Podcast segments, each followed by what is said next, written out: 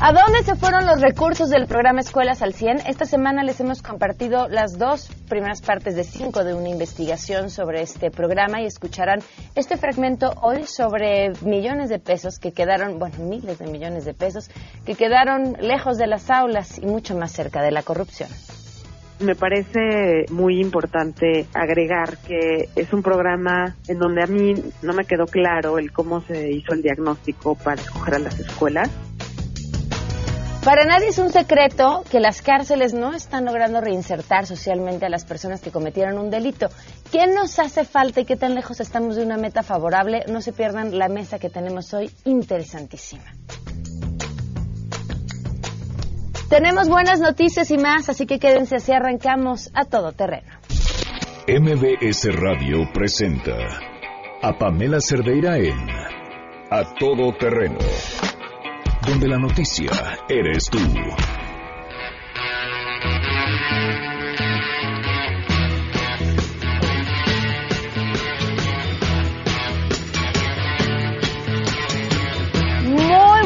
Tardes, bienvenidos a Todo Terreno, gracias por acompañarme. Quiero contarles que hoy no estoy en cabina y no me ven en la webcam porque estoy en una transmisión de lujo.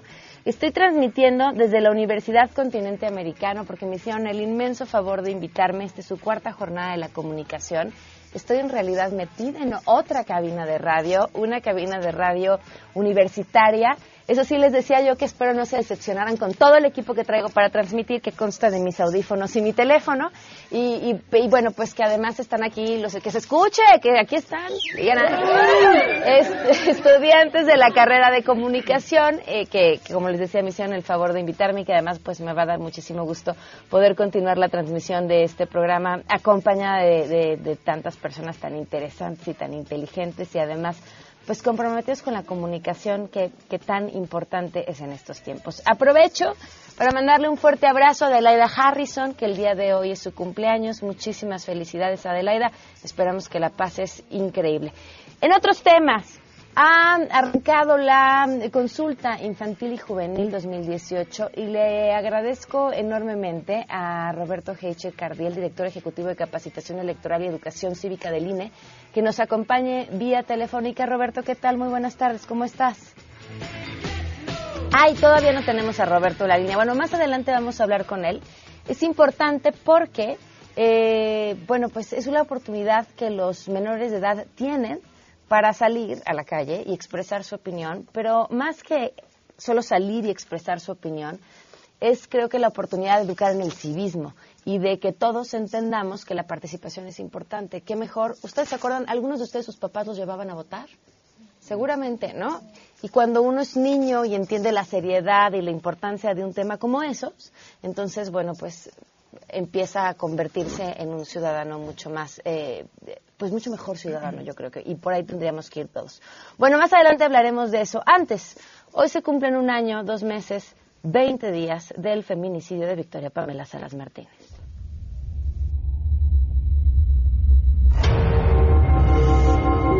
Y pedirle a las autoridades que hagan justicia, que de verdad trabajen. Ella no nos digan, queremos respuesta. Victoria pues nada. Un año, dos meses, veinte días de este feminicidio, un año, dos meses, veinte días en que la Procuraduría Capitalina prometió justicia, un año, dos meses, veinte días que la familia sigue esperando. Vamos con la información y saludo a mi compañero René Cruz. Pamela, muy buenas tardes. La Policía Federal publicó este día en el Diario Oficial de la Federación el protocolo de actuación para los casos que involucran a personas lesbianas, gays, bisexuales, transgénero, travestis e intersexuales. Dicho instrumento tiene como objetivo que los agentes federales salvaguarden la vida, la integridad, la seguridad y los derechos de las personas que por su orientación sexual, identidad o expresión de género se encuentren involucradas en un hecho constitutivo de delito o en aquellas situaciones acciones que deriven de las actuaciones policiales de los integrantes de la institución. La corporación destacó que con dicho protocolo se transparentan las acciones de los integrantes de la Policía Federal para la atención de las personas de la comunidad LGBTI y se fortalecen los canales de comunicación con la sociedad. De esta forma, los policías federales no podrán negar asistencia a una persona en virtud de su identidad de género, expresión de género, características sexuales u orientación sexual, además de que no podrán interrogar, vigilar y detener a una persona a causa de su identidad de género, expresión, características sexuales u orientación sexual, informó René Cruz González. Al cerrar las 17 mesas de trabajo de transición en el Instituto Nacional de Vivienda para los Trabajadores, el Infonavit, realizadas en los últimos dos meses, Carlos Martínez Velázquez, propuesto por el presidente electo Andrés Manuel López Obrador a la Asamblea General del Infonavit para dirigir este organismo, impulsará un enfoque institucional para responder adecuadamente a los derechohabientes con menores ingresos con la búsqueda de nuevas y mejores líneas de financiamiento para garantizarles acceso a una vivienda digna. Además, se buscará maximizar el ahorro de los trabajadores a partir de la rentabilidad del portafolio hipotecario y de un marco de gestión que tendrá como principio el manejo eficiente de la subcuenta de vivienda. Se impulsarán buenas prácticas y atención ciudadana de calidez en todos los procesos de atención y servicio a derechohabientes, aseguró Martínez. Informó Rocío Méndez. Pamela, buenas tardes para ti, para el auditorio. Te informo que el gobierno de la Ciudad de México colocó en la Bolsa Mexicana de Valores un bono verde por 1.100 millones de pesos que se utilizarán para proyectos de tratamiento de aguas residuales, la eficiencia de este líquido y la mejora en el transporte público. Al encabezar esta ceremonia, José Ramón Amieda, jefe de gobierno, explicó que aunque el mercado no tuvo las condiciones idóneas para la captación de inversión como en otras ocasiones, se pudieron obtener los 1.100 millones de pesos que se destinarán a 27 proyectos. Amieva destacó que la colocación de los bonos verdes forestales o de captación de carbono permite la recuperación de los bosques para retener partículas contaminantes y así generar la mejor calidad del aire. Por su parte, el director de la Bolsa Mexicana de Valores, José Oriol, aseguró que desde 2013 el gobierno capitalino ha emitido 19 emisiones de deuda por 30 mil millones de pesos. Hasta aquí el reporte.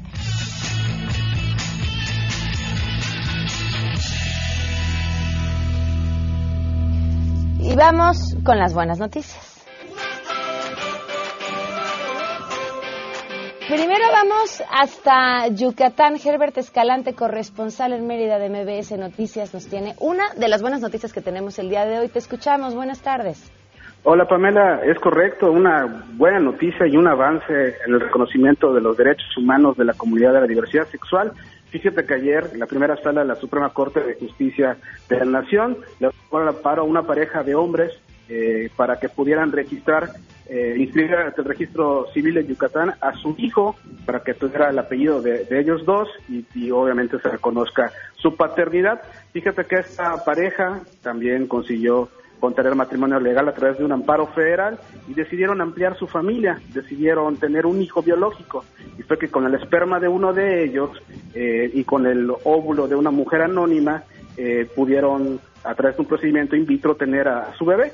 Sin embargo, cuando intentaron eh, sacar el acta de nacimiento, inscribirlo en el registro civil aquí de nuestro estado, pues les negaron ese derecho y fue que ellos recurrieron al juzgado quinto de distrito aquí en Yucatán que bueno, no les entregó el amparo, no les otorgó el amparo y fue que llegaron hasta la Suprema Corte de Justicia de la Nación.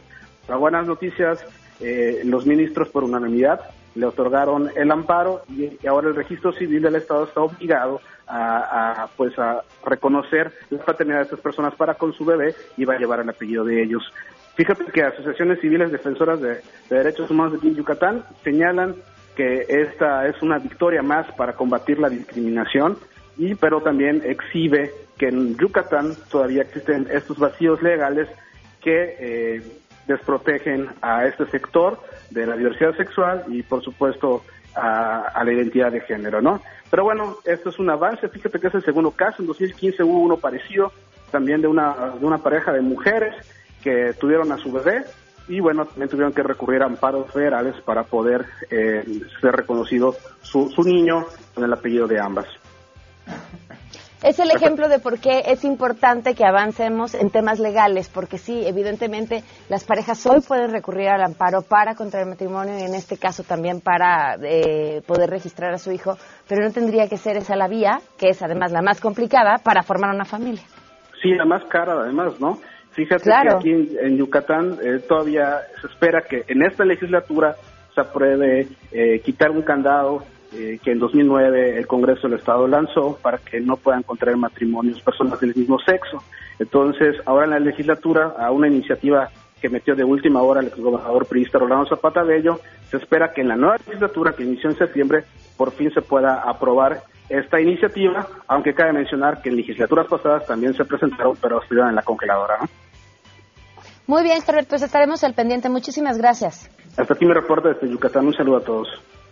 Hasta luego, muy buenas tardes. Les decía que teníamos combo de buenas noticias. Ahora vámonos con Adrián Jiménez, que también las buenas noticias tienen que ver con el tema del cannabis. Adrián, te escuchamos. Buenas tardes. Buenas tardes. La Secretaría de Salud, a través de la Comisión Federal para la Protección contra Riesgos Sanitarios, COFEPRIS, otorgó 38 permisos a siete empresas para la venta de productos elaborados con derivados de la cannabis. En conferencia de prensa, Julio Sánchez Citepos, titular de la COFEPRIS, informó que la liberación incluye 21 suplementos, 9 cosméticos, 6 alimentos y 2 materias primas. El funcionario estimó que en un periodo de 20 días a mes y medio, estos productos podrán ser adquiridos de manera general en el país sin necesidad de receta médica. Escuchemos estos productos, y qué bueno que lo mencionas, son de libre acceso, eh, no requieren una receta médica, por lo tanto podrán estar en cualquier lugar que tenga pues un aviso de funcionamiento y donde hoy se venden ya alimentos, suplementos, cosméticos y eh, bebidas, de tal manera que los vamos a poder encontrar de manera general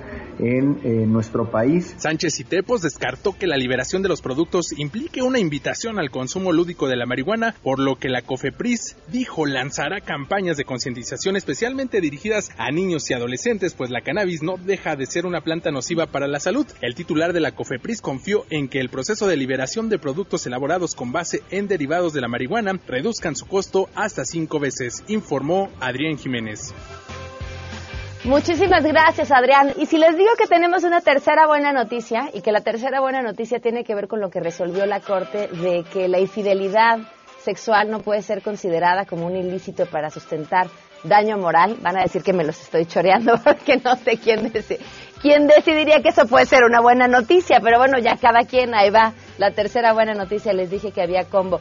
Hoy es el Día de la Música. Janina ha elegido las mejores canciones de todos los tiempos para estar escuchando a lo largo del programa. También celebro yo la oportunidad de estar en Celaya, de poder platicar con estudiantes de comunicación y seguramente, bueno, pues tendremos una experiencia inolvidable que también a través de las redes sociales estaremos compartiendo. Mientras tanto, damos una pausa y continuamos a todo terreno. Si te perdiste el programa A Todo Terreno con Pamela Cerdeira, lo puedes escuchar descargando nuestro podcast en www.noticiasmbs.com. Pamela Cerdeira está de regreso en a todo terreno. Únete a nuestra comunidad en facebook.com, diagonal Pam Cerdeira. Continuamos.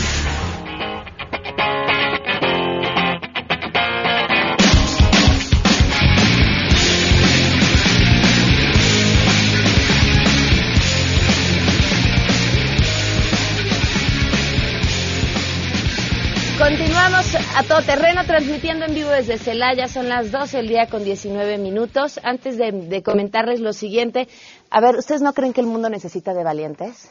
Pero, pero valientes de a veras, o sea, valientes así de los buenos, valientes de esos que te dicen, te comparto mis datos. ¿Vas a descargar una película? Usa mis datos. ¿Vas a hacer un live en Instagram? Usa mis datos. Esos son los valientes, los que usan sus gigas sin miedo y los aprovechan para ver videos, series, apps, música, todo lo que quieran, con el plan ilimitado de Movistar todo ilimitado, datos, minutos, mensajes. Ustedes pueden ser uno de esos valientes que el mundo necesita al tenerlo de 799 a solo 399 pesos al mes. Lo pueden contratar en su tienda Movistar en línea o llamando al 01800 85 30 mil. O en movistar.com.mx se encuentran muchos más detalles. Bueno, pues otro de los temas que, que nos toca el día de hoy y que, y que, es importante, a lo largo de esta semana hemos estado presentando en A Todo Terreno una investigación sobre el programa Escuelas al 100. El programa Escuelas al 100, que fue pues el programa de infraestructura, él, lo digo en mayúsculas, programas de infraestructura educativa del gobierno federal, que buscaba mejorar las condiciones de las escuelas y que además, a manera de resumen, explico, creó un mecanismo para tener más recursos de lo que había, emitiendo través de la Bolsa Mexicana de Valores una serie de certificados que inversionistas compraron. A estos inversionistas les prometieron durante 25 años pagarles intereses por ese dinero y ese dinero lo recibieron las entidades federativas por adelantado para mejorar las escuelas. Eh, y en nuestra investigación, que además hemos titulado Escuelas al 100, preguntándonos si realmente quedaron al 100, pues hemos encontrado, vaya, una serie de irregularidades que indicarían que el dinero en realidad pues no se utilizó como debería haberse utilizado. Esta es la tercera de cinco entregas. Mariano Hidalgo es el nombre de la escuela primaria en Iztapalapa beneficiada con el programa Escuelas al 100. A ella acuden 784 alumnos. Building Business Engineers fue la empresa encargada de llevar a cabo las obras en este colegio. Building Business Engineers fue registrada en la Ciudad de México el 26 de septiembre del 2016, pero con un domicilio ante el INIFED en el Estado de México. Esta empresa fue creada siete meses antes de obtener cuatro contratos vía adjudicación directa, ya que el procedimiento de licitación en el que participaron más de 10 empresas se declaró desierto, sumando así un total de 10.360.558 pesos. Julia es madre de familia, miembro del Comité de Infraestructura Educativa de esta escuela. A ella nunca le mostraron el catálogo de conceptos y comenta que lo que se ha hecho no corresponde a la cantidad que le asignaron a la escuela además de que los trabajos estuvieron suspendidos por mucho tiempo. Al preguntarle cuánto correspondía al colegio, ella responde dos millones y cacho con seguridad. La primaria Mariano Hidalgo tenía asignados 3 millones 800 mil pesos según la página del programa Escuelas al 100. Julia ríe, lo han de querer para las campañas. Cuenta también que la biblioteca escolar está desmantelada y lleva meses así. Funcionaba bien antes de que la constructora le quitara la luz. Aunque sí han puesto impermeabilizante, no se han arreglado los barandales ni removido los pisos, cuenta Julia. A la madre de familia le preocupa qué pasará con las obras, ya que su hijo salga de la escuela primaria. Esta situación la compartieron muchos padres de familia que quedaron al frente del comité que vigilaba el programa Escuelas al para esta investigación se buscó también a personal de las empresas constructoras que participaron en las licitaciones pero que no ganaron contratos. Los testimonios anónimos apuntan a lo siguiente. En las juntas de aclaraciones, los directores decían que las necesidades de las escuelas eran distintas a lo que se estaba licitando. El personal del instituto solicitaba a los constructores que se llevaran a cabo únicamente trabajos que maquillaran las instalaciones educativas, como pintar las fachadas. Y en las licitaciones para algunas escuelas en el Estado de México solicitaron hasta un 30% de comisión para ser utilizado durante el proceso electoral. En entrevista para la presente investigación, Mariana Campos, especialista en contratación pública de México Evalúa, cuenta que ellos señalaron a las autoridades del INIFED que el portal debía contar con mayor información sobre el monto de los contratos.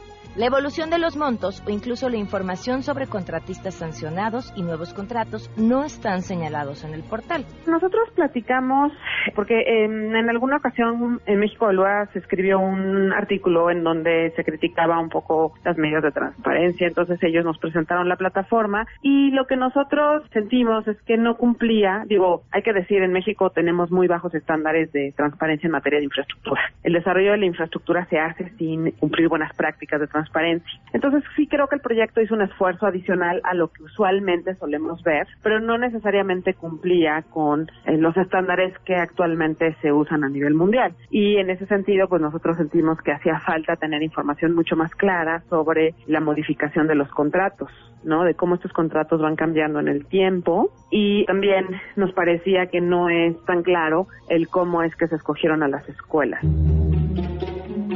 Lo que más llamó la atención de Campos fue la participación de los padres de familia en el Comité de Infraestructura, ya que, uno, estos no necesariamente tienen los conocimientos en materia de construcción, y por otro lado, el hecho de que ellos aparezcan en el comité quita responsabilidades a los expertos encargados del proyecto. En este comité, entonces los papás iban a, decir como, sí, en efecto, se entregó todo esto de la obra, ¿no? Pero esas entregas no son triviales, ¿no? El poder detectar las calidades de los eh, materiales o las características grosores de, no sé, por ejemplo, el acero, de este tipo de cosas, pues son cosas que los papás no pueden realmente saber. Y entonces me parecía que el rol que se les estaba dando implicaba una responsabilidad que es difícil de poder tomar si no eres un especialista o alguien que tenga ya una formación técnica en estos aspectos y una experiencia, ¿no?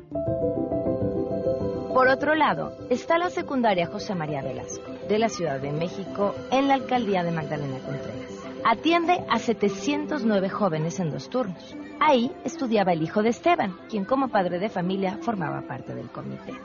Él dice haber estado ahí hace un par de años, pero que puede decir poco sobre su participación, en primera instancia porque las obras no dieron inicio el día indicado, y cuando iniciaron, los estudiantes se encontraban de vacaciones, así que los padres de familia no estaban ahí. En el sitio de Escuelas al 100, la obra en la secundaria José María Velasco aparece con un 100% de avance físico y financiero. Sin embargo, en las fotografías que buscan documentar los avances en la obra, puede apreciarse la remodelación de unos baños y una impermeabilización.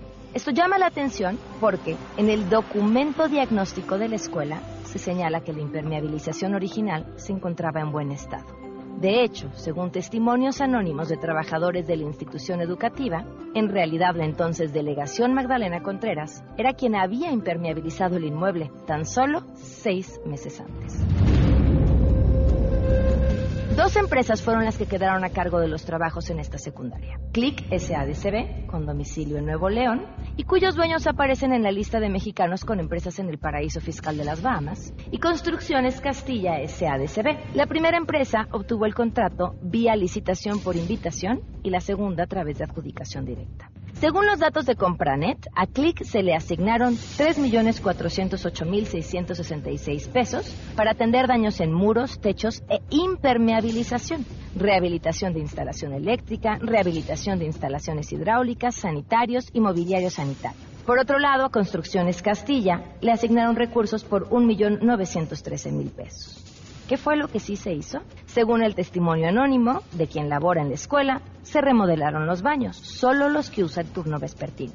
Se pusieron algunas lámparas, se llevaron a cabo trabajos de herrería y se pintó, pero el testimonio asegura que la pintura fue de mala calidad. Al poco tiempo de haberla puesto, esta ya se estaba descarapelando y asegura, yo pongo pintura de aceite, ellos pusieron pintura de agua. Podría haber hecho más solo con el apoyo de los padres. Nunca le mostraron el catálogo de conceptos y lo que se hizo no coincidía con las necesidades de la escuela, tampoco con el presupuesto que tenía asignado. No se llevó a cabo un solo trabajo en las áreas administrativas. El testimonio señaló que entre las necesidades de la escuela estaba construir una rampa en el acceso principal, que tampoco se hizo. Y los lavamanos y excusados, que terminaron por cambiarse, en el diagnóstico habían sido calificados con condiciones de funcionamiento regular y condiciones físicas óptimas. No se hizo ni una cuarta parte de lo que se iba a hacer, aseguró Esteban, el padre de familia. La secundaria sigue recibiendo a más de 700 jóvenes todos los días, con las mismas necesidades que tenía antes de ser parte del programa Escuelas al Cielo. La Ciudad de México seguirá pagando por más de 20 años por los recursos que recibió para este programa. Los estaban involucrando como para dar vistos buenos sobre la evolución del proyecto ¿no? Y sobre la entrega del proyecto. Y yo creo que para eso es necesario contar con una supervisión profesional de obra.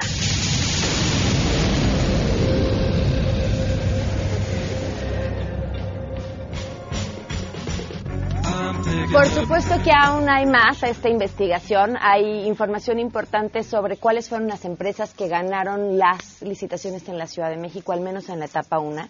Uno, es una investigación que tendría que dar para mucho más porque pues sucedieron cosas distintas en cada una de las entidades y como les digo es una deuda que cada una de las entidades seguirá pagando a lo largo de muchísimos años. Y estamos hablando de 33 mil planteles en donde en teoría tendrían que haberse hecho o se hicieron obras, porque muchas de ellas, por supuesto, no van a acabar. Y también está la información que da a conocer recientemente, hace un par de semanas, la Auditoría Superior de la Federación sobre este mismo programa. Así que todavía nos quedan dos entregas más. Lo que mm, yo no quisiera, y más después de lo que se dio a conocer ayer, es que pues la voz de las autoridades sea de verdad eh, borrón y cuenta nueva, porque estamos hablando de un borrón que a la ciudadanía le va a seguir costando durante más de 20 años. Yo no creo que se trate de meter a los corruptos a las cárceles, se trata de que regresen lo que se llevaron, por lo menos, y que ese dinero se vea en las escuelas, porque si queremos sacar adelante este país, es y solo es, no hay otra, ¿eh? a través de la educación. Vamos a una pausa y continuamos a todo terreno.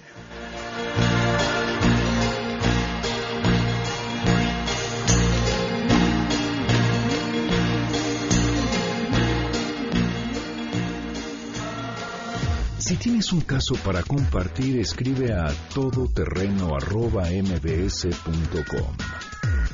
Pamela Cerdeira es a todoterreno. En un momento continuamos. Pamela Cerdeira regresa con más en A Todo Terreno, la noticia eres tú. Marca el 5166125.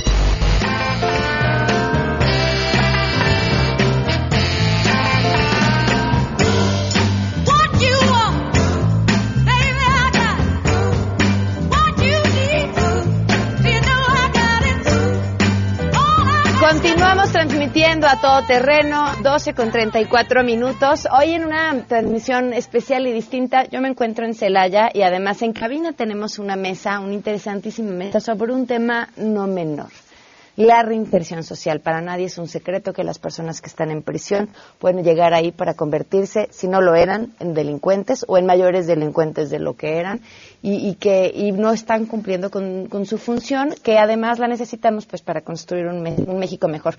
Les agradezco en la mesa que ya están nuestros invitados, Saskia Niño de Rivera, bienvenida Saskia, presidente y cofundadora de Reinserta. Hola Pam. Pedro Carri Hola Saskia, Pedro este, Carrizales nos acompañará más adelante por teléfono. Está también Jorge Antonio Loyo, quien es maestro de Derecho Laboral. ¿Cómo estás? Encantado, Pamela. Gracias por invitarnos. Y Rubén Rosales, maestro en Derecho Académico de la materia de procesal penal en la UNAM. Muchísimas gracias, Rubén, también por bienvenido. Muchas gracias, Pamela, por invitarme. Ah, ya está Pedro Carrizales vía telefónica también. Eh, Pedro, ¿cómo estás? Muy buenas tardes. Buenas tardes, aquí andamos. Eh, pues miren, prácticamente esta mesa nace de la propuesta tan polémica de Pedro Carrizales, y, polémica y además interesante, sobre la reinserción social. Eh, Pedro, si quisieras tú adelantarnos un poco de ella para quienes no se hubieran enterado y a partir de ahí que la mesa comience a, comentarnos sus opiniones sobre el tema. Pues es que actualmente el, sistema, como sabemos, este el el sistema penitenciario de México, pues no, no es para reinsertar, sino más bien para delinquir. Son las universidades de Madrid, entonces este eh, yo yo mucho tiempo que estuve haciendo trabajo con, con chavos banda en, los pactos de civilidad, este a mí se me dificultaba a veces hacer pactos con dos pandillas porque los de desde el penal influían. Entonces este porque decían, "No, pues cómo es que vas a hacer tregua si yo a lo mejor estoy aquí por golpear a alguien o X, ¿no?"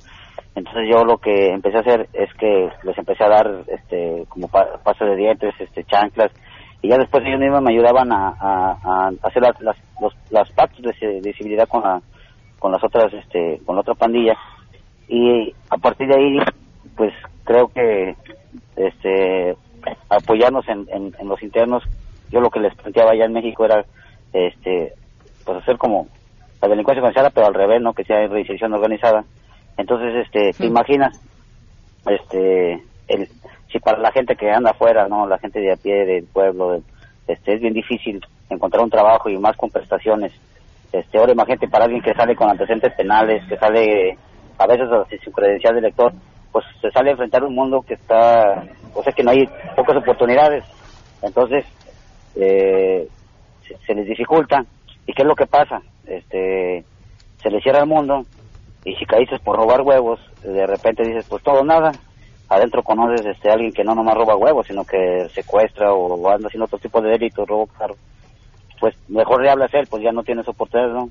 Entonces yo lo que planteaba en esta iniciativa es de que, por ejemplo, si a ti te dan siete años de prisión para por el delito que hayas cometido, no sé, para pagar la sociedad, si en ese lapso tú estás trabajando dentro del penal, que tengas acceso al, al, al Seguro Social en Infonavit, para que cuando tú salgas hacia cultura del trabajo, ya tengas una vivienda y tu familia no se haga desintegrado.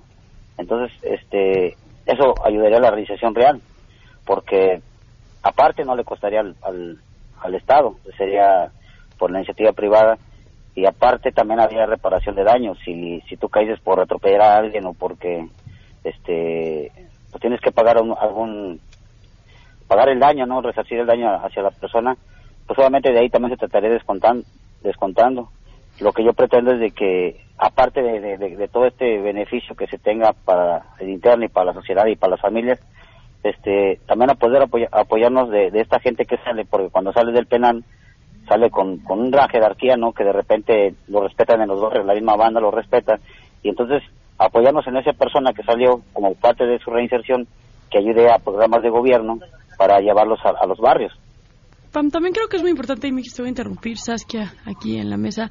Eh, creo que es importante que cuando hablemos de reinserción social y nos basemos en el artículo 18 de los cinco ejes eh, los más importantes que deberíamos de hablar cuando hablamos de cárcel es que nos regresemos un poquito.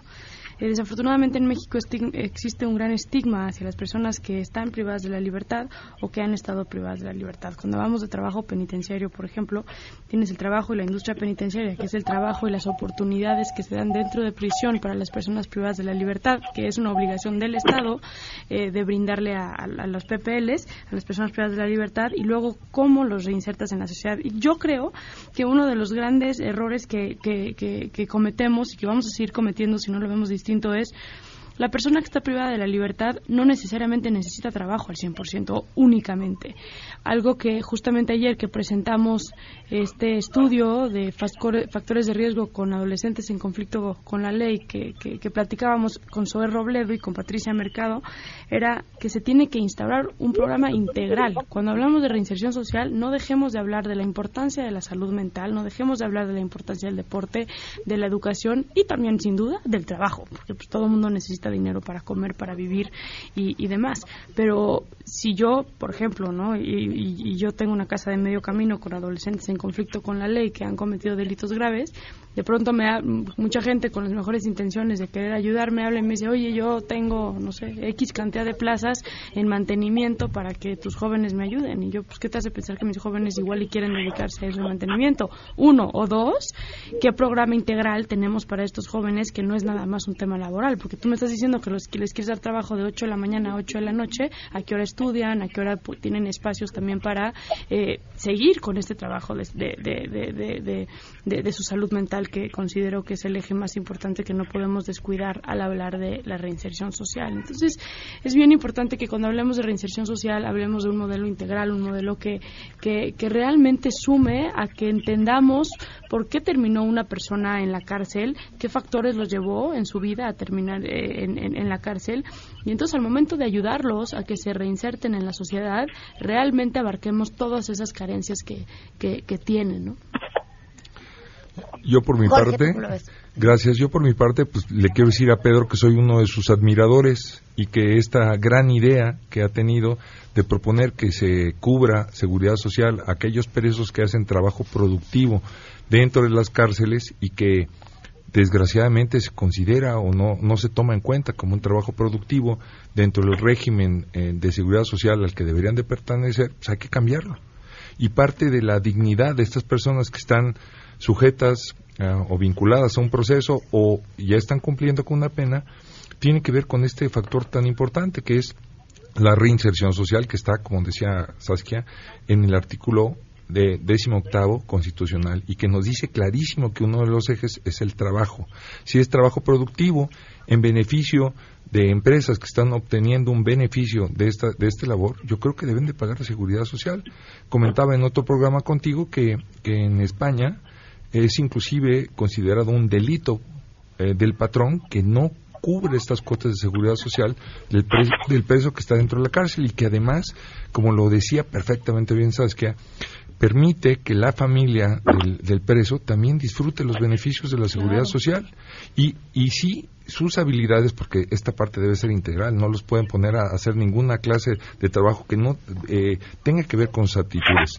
Si esta actividad la desarrollan satisfactoriamente, eh, la posibilidad de reinsertarse en la sociedad cuando termina su, su periodo de cautiverio va a ser mucho más elevada que cuando no, no la tienen. Hay un eh, salir a la calle después de estar un tiempo considerable preso, pues tiene un tema desde eh, no solamente discriminación, sino de temor del propio, del propio recluso y que si no desarrolla estas habilidades integrales para eh, volverse útil a la sociedad, pues va a volver a delinquir. Ahora, Jorge, ¿no crees, por ejemplo, porque yo cuando hablamos de industria penitenciaria y ustedes eh, como abogados expertos en materia, eh, especialmente tú, Jorge, la, laboral, eh, aquí hay un tema mucho más grande, es cuando tú hablas con una empresa que quiere meter su, ¿no? su fábrica o meter su, su, su trabajo adentro de las cárceles, aquí hay una laguna legislativa brutal que es ni siquiera pueden estar en una nómina o ni siquiera pueden no tener los derechos de, de- de- de un empleado las personas que están privadas de la libertad por ley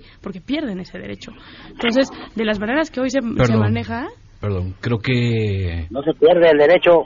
que es, es correcto. Creo que ahí tienes un... Al momento, me parece que es, déjenme terminar, se pierde el derecho al momento de que no pueden darlos de alta como No. personas empleadas dentro de la nómina porque no pueden justificar los impuestos que la empresa o cómo funciona No, eso. no, no, no, no. La, la ¿Y ley ¿Por qué es- manejan capacitación entonces las subsecretarías del Estado? eh, perdón. Creo que estamos perdiendo de vista dos partes. Primero, el tema central es la propuesta que creo, me corrige si no es así, diputado, eh, en el sentido de que todavía ni siquiera forma parte de esa propuesta. No ha llegado a, a la Cámara de Diputados de San Luis Potosí esa parte que él propone de trabajo y eh, se- seguridad social e Infonavit. Eh, partiendo de, de esta situación, tenemos que reinserción social es exclusiva de sentenciados, pero no hay que perder de vista que hay mucha más gente interna que no está sentenciada, lo que hoy conocemos como prisión preventiva. ¿Sí? Pero- Prisión preventiva, voy a contestar tu pregunta. Prisión preventiva que nace de una medida cautelar por, eh, que no se puede dejar en libertad a una persona para que esté eh, pueda enfrentar el proceso y una prisión preventiva oficiosa dos personas que están dentro de un penal sin que ser sentenciados a ello ahora bien los derechos se pierden con una sentencia de ejecución ejecutoriada en ese momento pierde los derechos a ser votado y por eso hablaba hace un rato eh, el diputado de la pérdida de la credencia Del de- IFE, de- del INE. de- del INE hoy, hoy en la actualidad. ¿Por qué se te retira? Se te retira por esa prohibición, por haber cometido un delito, por haber sido sancionado y entonces tendrás que pasar el tiempo que establece la propia sentencia para que se te devuelva ese derecho. Pero el derecho al trabajo, como lo regula el 123 y lo relaciona el artículo primero de nuestra Constitución, es para todo aquel Sí, no, no, pero- mexicano, ¿no? sin duda. Ahora, las empresas que llegan a, a estar dentro eh, a través de una licitación que les permite llevar su empresa al interior, desde luego que tienen una obligación marcada en la propia Constitución. O sea, no los excluye. Habría que regular, y es lo que platicaba con el maestro Loyo, esa parte que a lo mejor darles un incentivo para que la gente que está en prisión pueda trabajar con ellos y ellos pagar un menor impuesto, porque el Estado no les puede proporcionar ese trabajo. Lo que habla el 18... Pero aquí hay que verlo distinto, porque aquí hay un... Y, y en esto yo estoy muy metida, entonces aclaren, aclárenlo si estamos en lo erróneo, porque entonces... un poquito para aclararles algo de lo que va la propuesta. Sí, nada más déjame terminar esta idea rápido. Es, a ver, cuando una empresa llega a una cárcel por licitación o lo que sea y dice yo vengo a brindar trabajo a, las personas privadas de la libertad, por supuesto que es el derecho que puedan trabajar. El tema es que la empresa no puede por porque se le quita el derecho político, se le quita el INE, muchas otras cosas, no puede dar de alta como un empleado de su empresa y que goce de los mismos beneficios que una persona que está en libertad y por ende complica la parte del pago. Yo lo he vivido con muchas empresas donde me dicen es que yo por mí sí, pero no tengo forma de pagar. Y cuando vas con la subsecretaria del sistema penitenciario, ellos te manejan un término que es el término de la capacitación, que no es lo mismo que un tema de laboral. Entonces Oiga. se les complica. Si me permiten decirles este, cómo va esta iniciativa y, y aclararles varios puntos, ¿no? Miren, en el 2016 la Suprema Corte le mandó, o sea, a- a- al Congreso de la Unión el que era inconstitucional en el 2016. Entonces, el Congreso de la Unión fue omiso, no no no acató las- las- lo, que mandó decir la Suprema Corte. Entonces, este, a partir de que sale a, la luz lo de mi iniciativa, a mí me preguntaron cuál era mi agenda, ¿no? En el Congreso del Estado. Y entonces ahí como que fue una especie de ataque y se sacó a la luz eso, ¿no? Pedro Carrizales, el Mijis, que quiere darle seguro social. Pero yo estaba valorando porque la cuestión es que íbamos a meter un amparo hacia el Congreso de León el por qué no había hecho esto. Sabemos que hay muchas lagunas este, jurisdiccionales o con la ley, que, que el SAT tiene un problemilla ahí, que el seguro. Entonces, este, nosotros no quisimos ser omisos ni, ni huevones, este, de decir, porque yo, por ejemplo, esta la puedo meter la iniciativa y este y le dejo el paquete al Congreso de la Unión. O sea, yo la puedo ya meter y se, y se va a aprobar, porque la voy a meter como amparo y como iniciativa. Pero yo lo que creí, lo que quería era, es buscarle todos los mecanismos legales para que el SAT, el SAT y el, Seguro Social no tuvieran peros. O sea, porque así como era el amparo era como decirle, a ver, este, tú sabrás cómo le haces seguro social, pero le tienes que dar seguro. Tú sabrás SAT cómo le haces, pero tienes que bajo lo que tú tengas, ¿verdad? Entonces, a partir de ahí se empieza a hacer todo este ese ahora sí que viral todo lo que yo proponía y la ONU este me, me manda a hablar para, para plantearles esta iniciativa y a ellos les parece este que puede ser un modelo internacional entonces a partir de ahí empezamos unas mesas de trabajo en las cuales dotar al SAT y al Seguro Social para que no pongan peros de, de, lo que se comenta ahorita, de cómo es que se le puede meter el Seguro Social adentro y toda esa onda.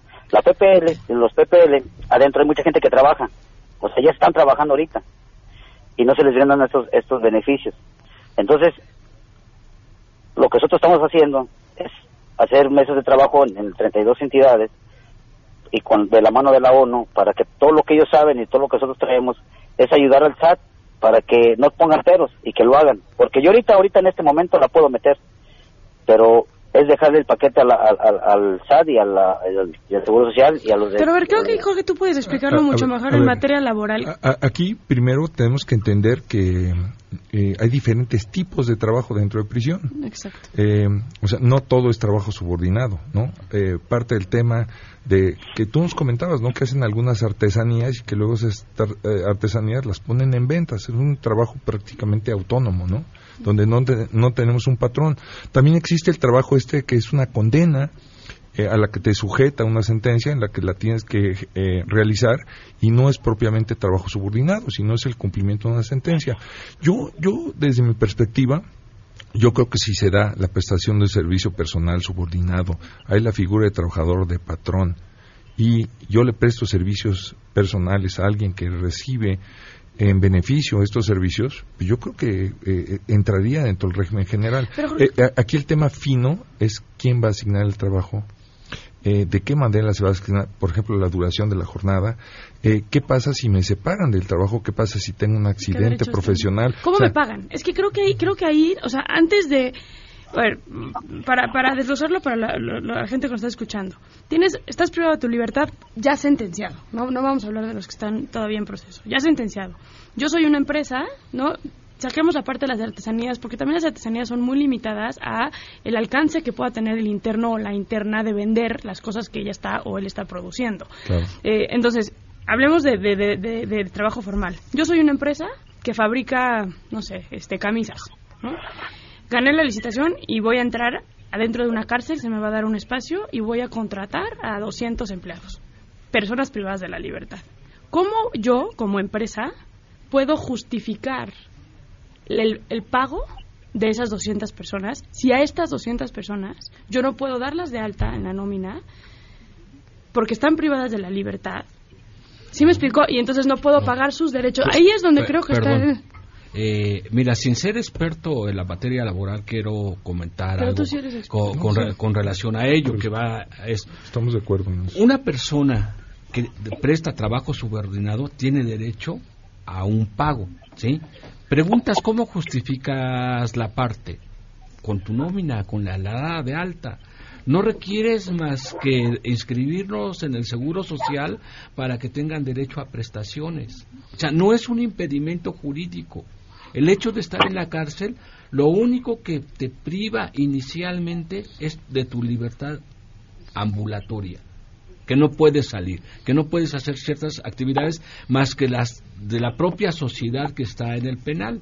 ¿Sí? Lo mismo, se rigen por, un reglamento, tienen horarios de, de esparcimiento, de educación, tienen derecho a, a, que puedan contratarse haciendo determinadas actividades y para cual ellos externan ese producto y se les paga, ¿sí?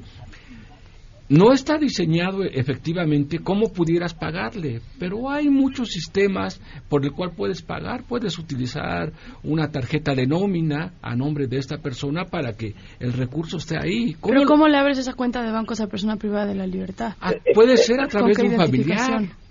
Él, no puede, es que, no, es que justamente no podemos él, no puede acudir a ello. Pero también pudiera haber una parte, porque no está regulado, que quede claro, no está regulado esa parte de cómo pagarles. Entonces pudieras establecer inclusive en la propia, el centro penitenciario, un, un, apartado donde ellos puedan recibir ese salario y poderlos destinar al familiar para que no sean una carga. Yo no sé ustedes, el, el licenciado, perdón, el diputado Carrizales conoce esa parte y voy a hablar un poco de ello por la situación de que yo soy abogado postulante y yo puedo... Rubén, me quedan, me quedan 30 segundos de programa. Si pudieras resumir lo más posible esa parte de la que quieres hablar para poder cerrar la mesa. Dos cosas completamente diferentes, Pam. Eh, resocialización social no es lo mismo que la propuesta que el diputado Carrizales propone de darles trabajo y seguridad social. Cosas completamente diferentes totalmente diferentes. No hay que perder de vista esa situación. El artículo 18 establece las bases para una resocialización, establece el trabajo que proporciona dentro del penal la propia autoridad, mientras que el trabajo subordinado debe de ser a través de una empresa. Y la salud, como consecuencia de ello, la obligación del patrón de asegurar por riesgos de trabajo. Es, a grosso modo, esa es la parte, Pam. Gracias. Yo les agradezco inmensamente, Pedro. Muchísimas gracias, Rubén. También gracias pues, por comentar el último. Antonio Loya. Sí, este, Saskia, te agradezco también a ti, Pedro. De volada, porque nos va a matar Manuel. Mire, este, nada más para comentarles que, que ya, ya existen empresas que quieren trabajar hacia dentro, hacia el penal. En, enero ya meto esta iniciativa donde todas esas dudas que ustedes tienen ya están ya están hechas. No, lo he hecho ahorita porque estoy trabajando con la ONU, pero van a ser mixtas van a ser mixtas los, lo, lo que nosotros pretendemos y, y esa iniciativa la vamos a meter en enero. Este, ya, ya está todo, todo lo que ustedes me están diciendo ya, ya está visto, ya lo checamos, este, no queremos dejarle el paquete al Seguro Social y al SAT ni al Congreso de la Unión, vamos a, esta iniciativa, ya lleva todo, todo, todas sus dudas, ya van incluidas, y aparte decirles que también el deporte y todo lo que me decís. Y Pedro, regula también con los jóvenes, con los menores infractores, ahí pues también en la oportunidad de trabajo. Eso es lo que he hecho más de 15 años en el activismo. Sé que la organización viene desde abajo y es lo que estamos haciendo, rescatando el tejido, el tejido social y el, empoderarnos a los chavos. Entonces, eso va de, va de la mano, pero una parte de la que yo quiero que se acabe la violencia es es que no ya, ya los chavos ya no sean fábrica de delincuentes. ¿Sí me explico? Entonces, esto va, va, a ayudar a que ya no haya homicidios, robos, asaltos, si lo checan de este lado, ¿verdad? Pero ya en enero van a ver. Ok, muchísimas gracias. Estaremos al pendiente de Pamela, gracias por la oportunidad. gracias a los cuatro. Gracias. Muchas gracias a ustedes. Oye, ya nada más para despedirnos, Cambiando drásticamente de tema, están pensando en las vacaciones, piensen en un lugar que sea 100% familiar. Club Med tiene un plan Premium All Inclusive, los clubes de niños creados para que los chiquitos tengan actividades de acuerdo a su edad y los papás disfruten tanto a los hijos como la playa, se la pasen bien, se relajen, el restaurante, el bar. Y hay clubes de niños, mini club para niños de 4 a 10 años y juniors club de 11 a 17. Están programadas específicamente para cada edad de los chamacos y que así se la pasen increíble en todas las actividades del resort. Viajan ligeros y llevan bebés, les dan un kit de bienvenida que incluye carriola, cunita, calentador de biberón y tina de baño para beber. Digo, pero para beber. Bueno, la tina de baño para beber es para los adultos, la tina de baño para los bebés. Así que aprovechen en Club Med el plan Premium All Inclusive. Nos vamos, se quedan en mesa para todos y gracias a nuestros invitados. MBS Radio presentó a Pamela Cerdeira en a Todo Terreno. Te esperamos en la siguiente emisión. A Todo Terreno, donde la noticia eres tú. MBS Radio, en entretenimiento, estamos contigo.